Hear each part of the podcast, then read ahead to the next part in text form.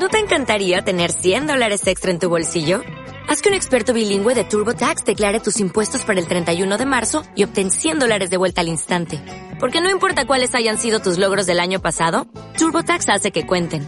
Obtén 100 dólares de vuelta y tus impuestos con 100% de precisión. Solo con Intuit TurboTax. Debes declarar para el 31 de marzo. Crédito solo aplicable al costo de la presentación federal con TurboTax Full Service. Oferta sujeta a cambios o cancelación en cualquier momento.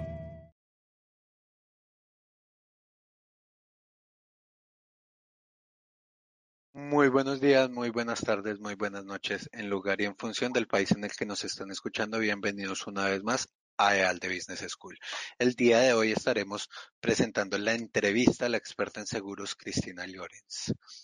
Si les parece, hagamos unas pruebas de sonido, de video, cuéntenos si nos escuchan bien, si nos ven bien, eh, si están estudiando algún máster, háganoslo saber, en qué programa están matriculados, si están interesados en comenzar su formación con el de Business School, cuéntenos en qué máster están interesados, si es en este mundo apasionante de los seguros o si es en cualquier otro tema relacionado eh, a sus intereses, también háganlo, háganoslo saber.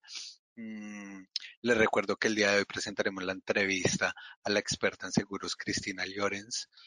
La entrevista durará alrededor de 20 minutos, en los cuales ustedes pueden dejar en el apartado de preguntas, eh, valga la redundancia, las preguntas que ustedes tengan para que Cristina con mucho gusto pueda responderles. La idea es que pueda responder eh, unas cuatro o cinco preguntas dependiendo del manejo del tiempo que le demos, pero eh, estoy seguro que Cristina estará muy dispuesta a responder y a, solucionar las dudas que puedan surgir. De igual manera, quiero recordarles que a lo largo del día de mañana recibirá un correo electrónico con la grabación de esta entrevista para que la puedan ver nuevamente. Asimismo, se subirá al canal de YouTube donde pueden ver entrevistas, píldoras, eh, webinars y todo el contenido que tenemos preparado para ustedes. Para finalizar, quiero recordarles que esta entrevista está relacionada bien, lo dije anteriormente, con el máster en gestión de riesgos en su especialidad seguros, el cual ya se encuentra eh, abierto para solicitar plaza y en www.ealde.es o en el enlace que les dejo en unos minutos en el apartado. Mm, cuéntenos entonces, por favor, si nos escuchan, si nos ven, si todo está mm, eh, en orden, pues para comenzar, ¿sí? Mm, mientras tanto, yo los leo. Desde Colombia nos saluda Nelson.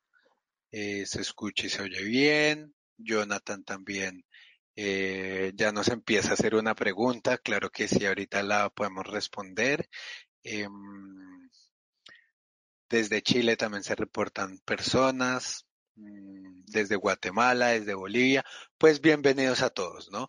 Les recuerdo que estaremos con Cristina Llorens. Eh, ella tiene una experiencia amplia de más de 30 años como corredora de seguros y ha sido directora de negocios estratégicos y tiene una amplia experiencia en este sector que viene a brindarles ese conocimiento a ustedes. Es muy corto el espacio para poder hablar de todo lo que ha hecho eh, nuestra entrevista del día de hoy, así que abramosle paso a Cristina y pues bienvenida. Cristina, ¿cómo vas? Buenas tardes, muchas gracias por, invitarme. La verdad es que es un placer que, una escuela de negocios como la vuestra eh, decida, bueno, quien es especialista en una de sus partes en el sector asegurador, eh, decida un poco, porque a veces en los máster, que estabas comentando a la gente que, que está apuntada, a veces se habla mucho de teoría y yo creo que es muy importante combinar la teoría con la práctica de la experiencia y la profesionalidad en este sector. Es muy importante.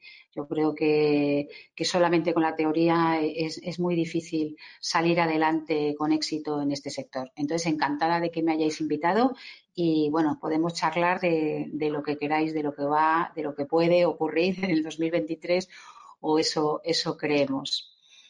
Entonces, bueno, solamente os sitúo en el 23 y si quieres ya me puedes hacer las preguntas que quieras.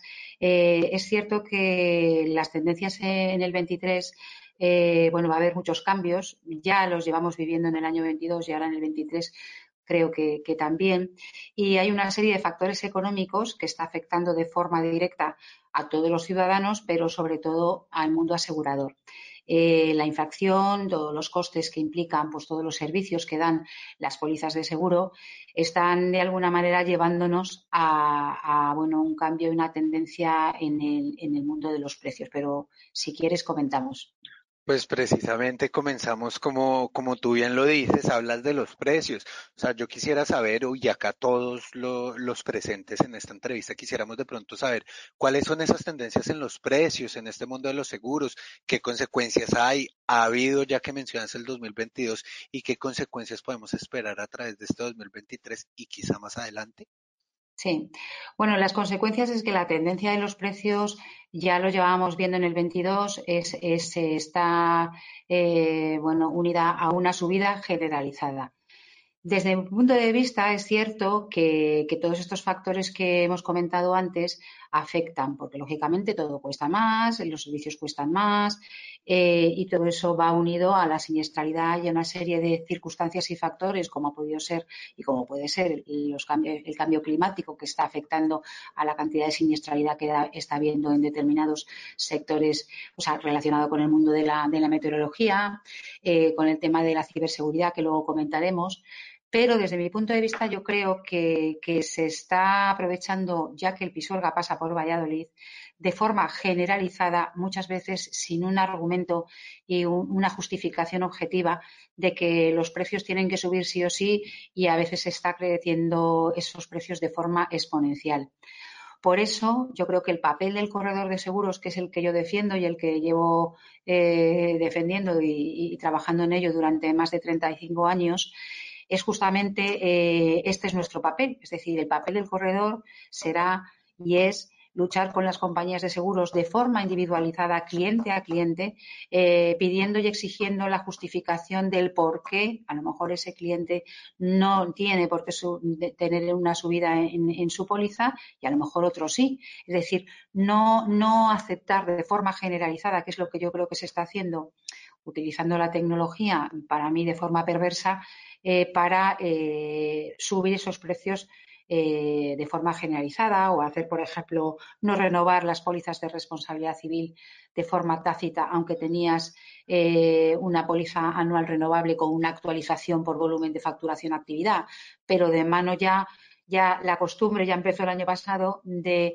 aparecer una, comunicación a la, a la, correduría diciendo que este cliente, este cliente, este cliente, este cliente no va a tener de forma tácita la renovación. Eso implica que te pueden poner las tasas que quieran o incluso subirte las franquicias de forma brutal o al final incluso anularte la póliza y dejarte con un problema encima de la mesa. Pero bueno, hablaremos de eso. Ok, y bueno, referente a este tema de los precios que tú mencionas, ¿crees que es una oportunidad en este momento ejercer como corredor de seguros o por el contrario estoy totalmente desfasado con esta aseveración? Pues yo creo que no, que no estás desfasado. Yo creo que más que nunca el corredor de seguros eh, tiene un papel fundamental mm, de cara a las empresas y a los consumidores particulares. El corredor de seguros es el único profesional que de forma objetiva analiza lo que necesita el cliente. Y eh, efectivamente valora el precio, pero el precio no tiene que ser ni caro ni barato, tiene que ser el precio adecuado y es la labor del corredor el buscar la mejor solución para el cliente.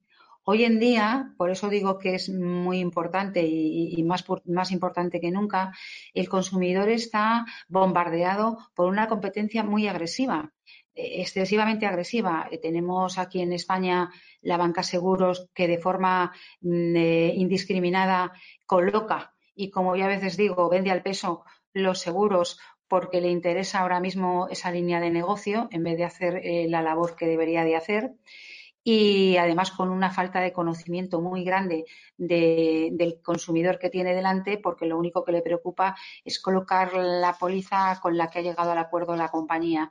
Eh, estamos hablando de muchos miles de millones que, de alguna manera eh, se colocan de forma vamos, que no, no se deberían de colocar porque el cliente no los necesita por tanto, el corredor de seguros creo que, es, su momento, es el momento de la oportunidad.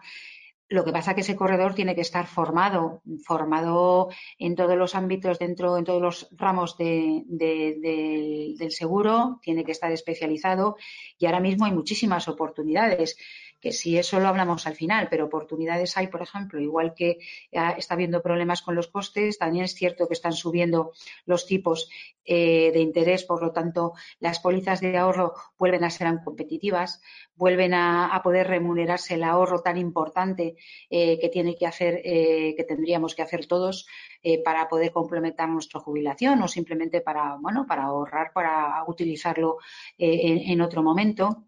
Es cierto que también tiene oportunidades en todo lo que tenga que ver con el mundo senior. Nosotros estamos trabajando desde el Instituto de Desarrollo Asegurador en una plataforma específica para los senior. Eh, es otra oportunidad porque estos cambios climáticos que estábamos hablando antes están poniendo encima de la mesa a muchos, a muchos consumidores, a muchas personas que no consideraban que era necesario tener un seguro de hogar o un seguro de, su nave o, cualquier otro tipo de seguro y resulta que esto está poniendo encima de la mesa la necesidad de tener contratado un seguro. Y bueno, la ciberseguridad, por ejemplo, es un problema y el ciberseguro es muy desconocido todavía y es la vacuna que, tenemos para poder, mm, de alguna manera, defendernos ante ese otro virus que tenemos invisible. Y luego, por ejemplo, los seguros de salud, que están cambiando muchísimo y que está habiendo una demanda muy grande porque eh, ha venido un poco un punto de inflexión desde la pandemia. La gente ha empezado a entender que era necesario tener un complemento a la seguridad social de aquí española para, bueno, pues para evitar el colapso que hay en, los centros de salud y, bueno, para tener una medicina privada. O sea, que el corredor de seguros ahora mismo yo creo que es la figura, es, es, el líder de la mediación. Fíjate hasta qué punto te lo digo.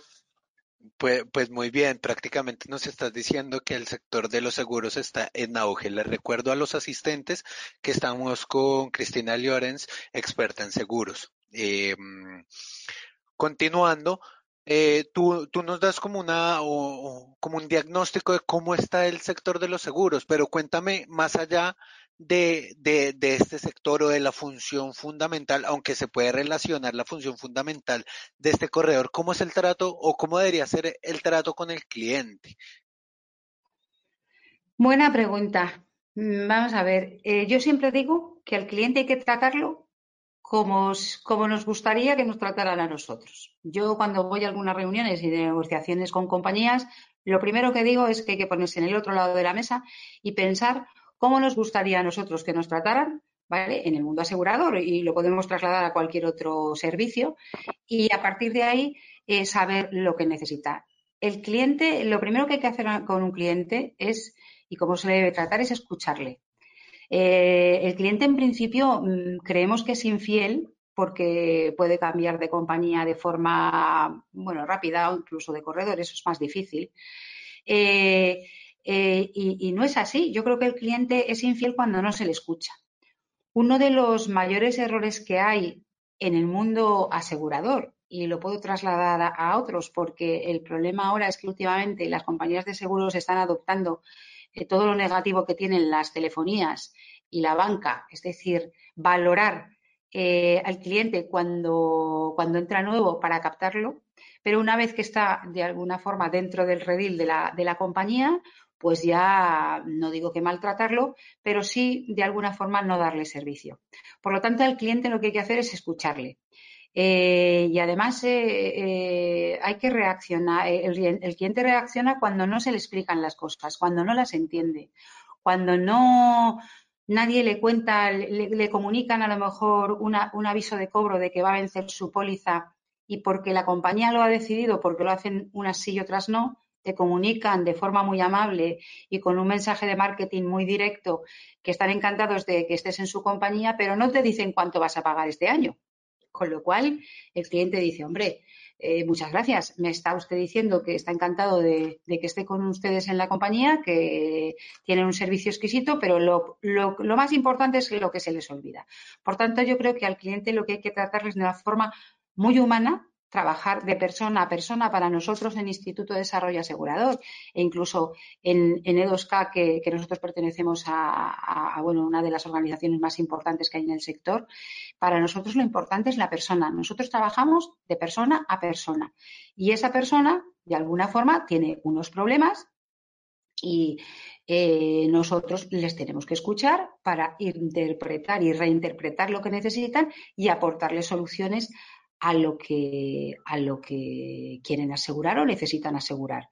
Entonces, eh, yo siempre digo y mantengo que hay que hacer lo que, lo que dices, es decir, todos los mensajes que se dicen, nosotros hacemos, prometemos, tal, y luego decir lo que haces, pero hacerlo de verdad, porque yo creo que a veces se adolece de demasiadas promesas eh, muy, muy bien adornadas, pero que luego a la hora de la verdad el cliente no lo percibe como un valor porque al final, en definitiva, eh, el cliente, yo no sé, yo creo que, en Hispanoamérica, yo creo que también, el, cliente en el fondo mm, considera que el seguro es algo que, está obligado a tener.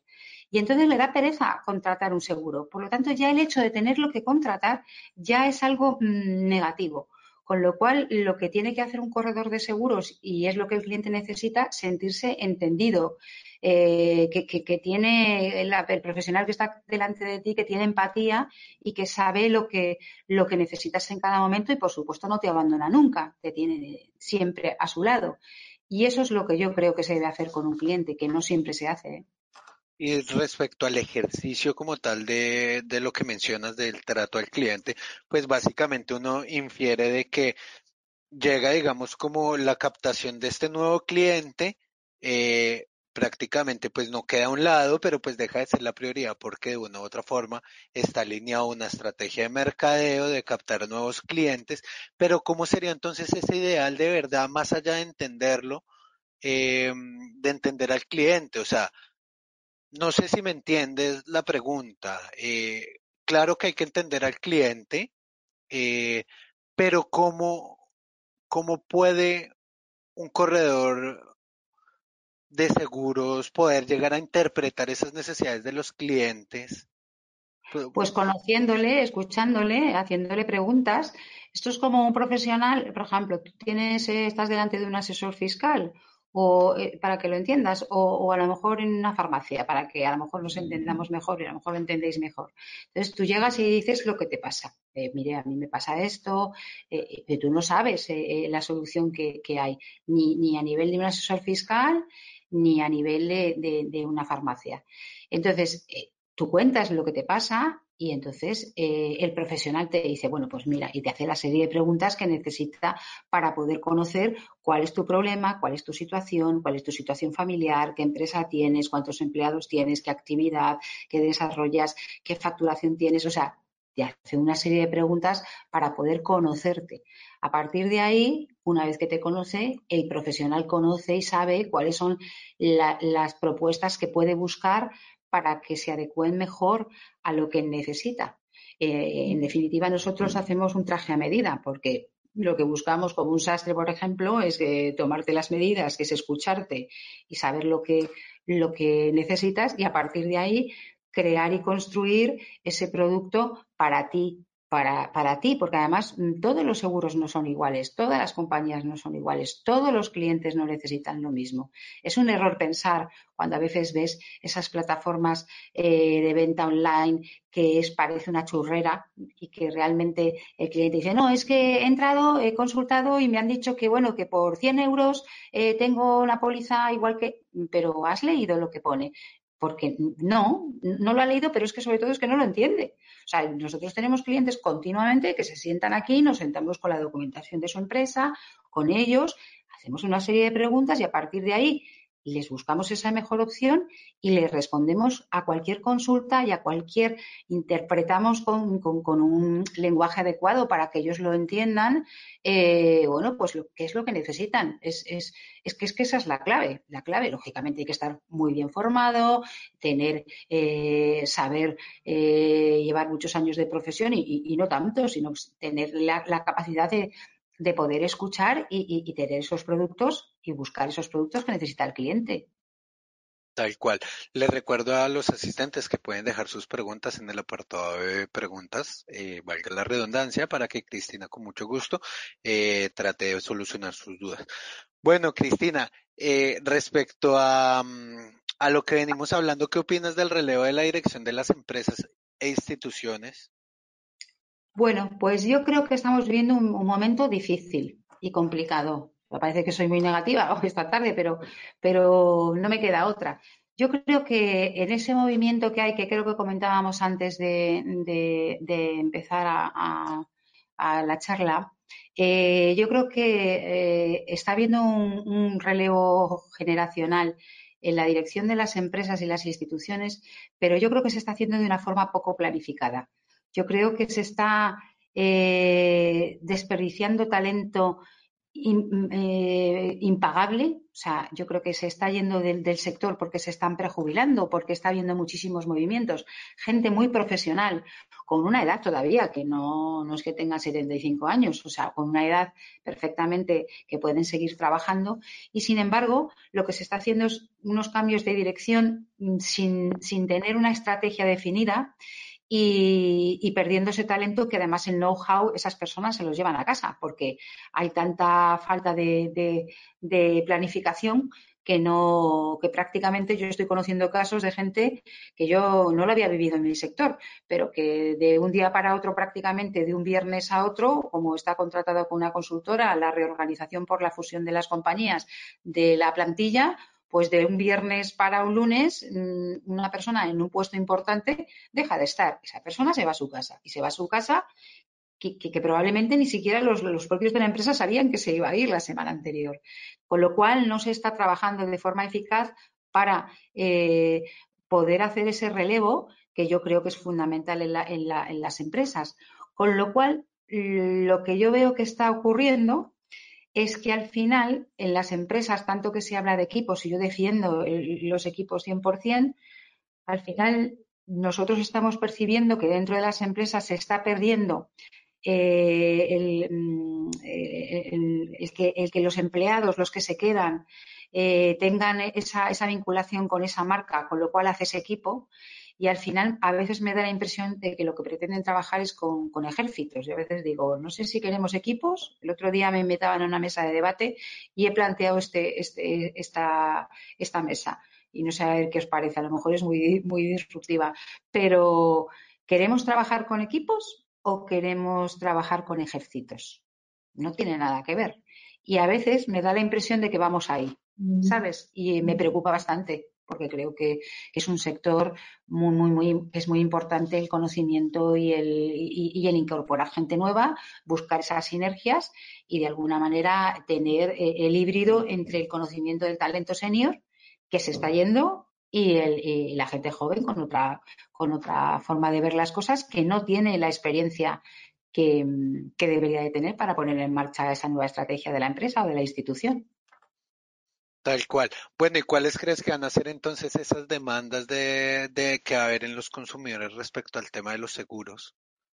Pues fíjate, la demanda de los consumidores yo creo que va a venir eh, de la mano de que seamos capaces de concienciar a, a, los consumidores de la importancia de estar bien asegurado y de que hay un montón de seguros que son necesarios. No todo el mundo necesita los mismos, pero sí es cierto que sepan que, existen y es muy importante que, porque si no, no lo demandarán. Nosotros estamos trabajando mucho en, en, algo muy novedoso que tiene que ver con todo el tema de la movilidad.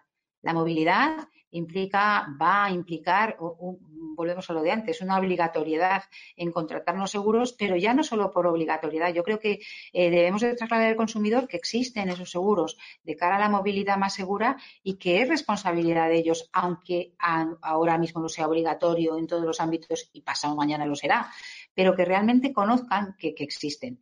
Los ciberseguros que te comentaba. Es importantísimo que la gente conozca que existe un ciberseguro y que yo creo que tiene que ser este año el impulso de, ese seguro. Eh, la asistencia en viaje es muy importante y esto después de la pandemia la gente lo ha entendido. Nosotros hacemos muchos seguros relacionados con la movilidad y la asistencia tanto a ejecutivos como a personas particulares de viaje. Y ahora prácticamente el otro día en un barómetro que, leía yo de, la compañía Europa Assistance, em, prácticamente en torno al 60%, 70% de gente no viaja sin seguro de viaje porque ha entendido el problema que, supone esto. Sin embargo, antes estábamos hablando de que la contratación estaba en torno a un 20%. O sea, fíjate lo que ha podido crecer. Los seguros de salud que comentaba tienen que perfeccionarse mucho, pero el seguro de salud eh, va a ser una demanda de los consumidores. Y luego que conozcan, por ejemplo, en base a la responsabilidad civil, por ejemplo, hay muchísimas profesiones nuevas que están saliendo y que de mano ellos no consideran que creen que son, tienen una responsabilidad y que nadie les puede hacer una reclamación. Te estoy hablando, por ejemplo, de los influencers, de los community managers, de determinadas profesiones muy novedosas que nosotros estamos trabajando en ello y que, y que realmente necesitan eh, estar asegurados porque, porque pueden tener una reclamación importante que conlleve el cierre de la empresa. O sea que hay, hay mucho por hacer. La gerencia de riesgos yo creo que tenemos que, trabajar mucho en ella y hacerla muchísimo más sencilla. Y, bueno, yo creo que, que, lo importante en nuestro caso es que seamos capaces de que el cliente conozca el valor diferencial que es estar en manos de un corredor de seguros y, bueno, y, realmente estar, estar de su lado y ser capaz de, transmitir esa importancia. Claro que sí, qué gran labor que digamos tú, tú estás ejerciendo y qué gran responsabilidad, ¿no? ¿Te parece si pasamos a responder un par de preguntas de, los asistentes? Perfecto. Bueno, mira, Jonathan no, nos escribe mmm, qué es el coaseguro ¿Cómo se determina el deducible y por qué se paga un deducible? Hombre, el coaseguro es cuando realmente eh, tienen que unirse dos compañías para poder eh, ser capaces de, asegurar un riesgo. Entonces ahí depende del acuerdo que, se tengan en ese coaseguro, será cómo compartan ese riesgo las compañías, pero todo esto depende de cada una de ellas. Ok, nos pregunta también Florencio, una vez dentro hay que cuidar el trato del cliente. Conozco compañía, ah bueno, es un, es un comentario acerca de cuando estábamos hablando del cliente, el trato del cliente, una vez, una vez dentro hay que cuidar al cliente. Conozco compañías que de primera llamada para comunicar un siniestro o preguntar eh, o preguntar cobertura de abogado para un problema que tiene. Tiene que hablar de una máquina, ah, bueno, vamos con que Edwin Salguero nos pregunta, ¿qué elementos se debe tener muy presente de cara a la implementación en cada compañía sobre la norma contable NIF 17? Bueno, es que nosotros desde el mundo del corredor, realmente todas las normas de las compañías las marca la, Dirección General de Seguros y, los actuarios. Entonces, nosotros ahí no entramos en lo que tiene que hacer la compañía de seguros. Esa pregunta quizá respondértela yo es difícil. Sí, sobre todo, pero de todas maneras, el comentario del anterior compañero, sí que es cierto que un poco lo que decía, eh, a veces en nombre, bueno, en base a la tecnología, por eso yo digo que, la tecnología tiene que estar para ayudar, no para complicarnos la vida, se están adaptando, como tú bien has dicho, este compañero, no sé dónde era, de Chile o no sé dónde era, que efectivamente las, las las compañías, eh, bueno, pues están derivando a unas plataformas que para llegar a hablar con alguien que te escuche y que te entienda, por eso yo defiendo la labor del corredor, pues tienes que pasar por no sé cuántos, eh, marque uno, marque dos, cuando llegas al final ya se ha cortado y eso no es dar un servicio, no es dar un servicio. Por eso por eso os decía que el corredor de seguros es un papel, eh, tiene un papel fundamental y creo que es la figura más importante de la mediación. Sí, eh, nos pregunta Alan, ¿cuál es la figura del reaseguro en una compañía de seguros? Bueno, es que el reaseguro son las compañías, hay muchos riesgos, son compañías de reaseguros específicamente, incluso hay brokers de, reaseguro. Entonces, hay muchísimos riesgos que se tienen que reasegurar. Eh, porque solo con el seguro y con la compañía no es posible soportar en el caso de siniestralidad poder dar cobertura. De hecho, uno de los problemas de las subidas de los precios que argumentan las compañías es que el reaseguro está subiendo las tarifas y las tasas y está obligando a las compañías de seguros a subir a su, a subir a su vez las primas. O sea, el reseguro es muy, muy importante y está muy vinculado al seguro, muy vinculado. Nos pregunta Felipe desde México, ¿existen seguros para cubrir deducibles de otras pólizas? ¿Franquicias? ¿Te refieres? Felipe, confirma, confirmanos si te refieres a franquicias. Sí, si es así. Si es así, si quieres. Eh, sí, es así, sí, existen seguros y eh, normalmente suelen ser agencias de suscripción. Es difícil que una compañía eso lo asegure, pero sí existen agencias de suscripción que están cubriendo las franquicias que tú estás pagando, o sea, que estás absorbiendo en una, una póliza que contratas y que no te la van a querer contratar sin franquicia sobre todo en responsabilidad civiles, y entonces existen pólizas para cubrir esas franquicias específicas, sí, sí, existen. suelen ser agencias de suscripción, por lo menos en España. Sí, dice no, el deducible. Es que no, no sé a qué te refieres con el deducible. Bueno, mientras Felipe nos responde, eh, Sebastián. Lo ponga por escrito y, y, yo se lo, se lo, se lo contesto. Perfecto. Sebastián López nos pregunta, ¿qué riesgo considera que será el más importante o de mayor demanda en los próximos años? Saludos desde Perú.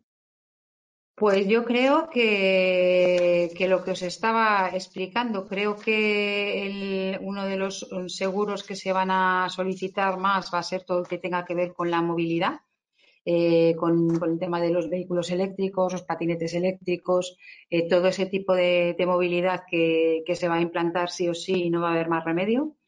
Yo creo que va a haber mucha demanda, mm, espero, porque realmente es muy necesario del ciberseguro. Y luego lo que pasa es que va a haber demandas de, pólizas que ya existen, pero con mejoras. Yo creo que hay productos que se tienen que adaptar a las necesidades reales de lo que ahora mismo se necesita, porque el mundo ha cambiado y, lógicamente, los seguros no pueden quedar paquetizados como hace 10 años. Y poco a poco sí es verdad que se están adaptando las pólizas, pero a veces vamos más lentos de lo que debería irse. Por eso nosotros desde el Instituto siempre queremos, del Instituto de Desarrollo Asegurador, queremos un poco trabajar en buscar la necesidad y crear el producto. Por ejemplo, el seguro de dependencia es un seguro que va a ser absolutamente demandado. Tenemos una esperanza de vida altísima y todos vamos a necesitar pues, pues, pues servicios, servicios que tengan que ver con nuestro cuidado, con, nuestra casa y que no hace falta que uno esté inválido, sino que realmente tengamos unas necesidades que tengamos que cubrir y haya que trabajar en ese sentido. Bueno, Cristina, ya para finalizar, eh, ¿Qué recomendaciones le darías a las personas que estén buscando formación en seguros o que no sepan si iniciaron a formarse en este tema, ya habiéndote escuchado sobre la gran oportunidad y la responsabilidad tan fundamental que, que, que representa, digamos, que esta labor? ¿Qué recomendaciones le darías a estas personas?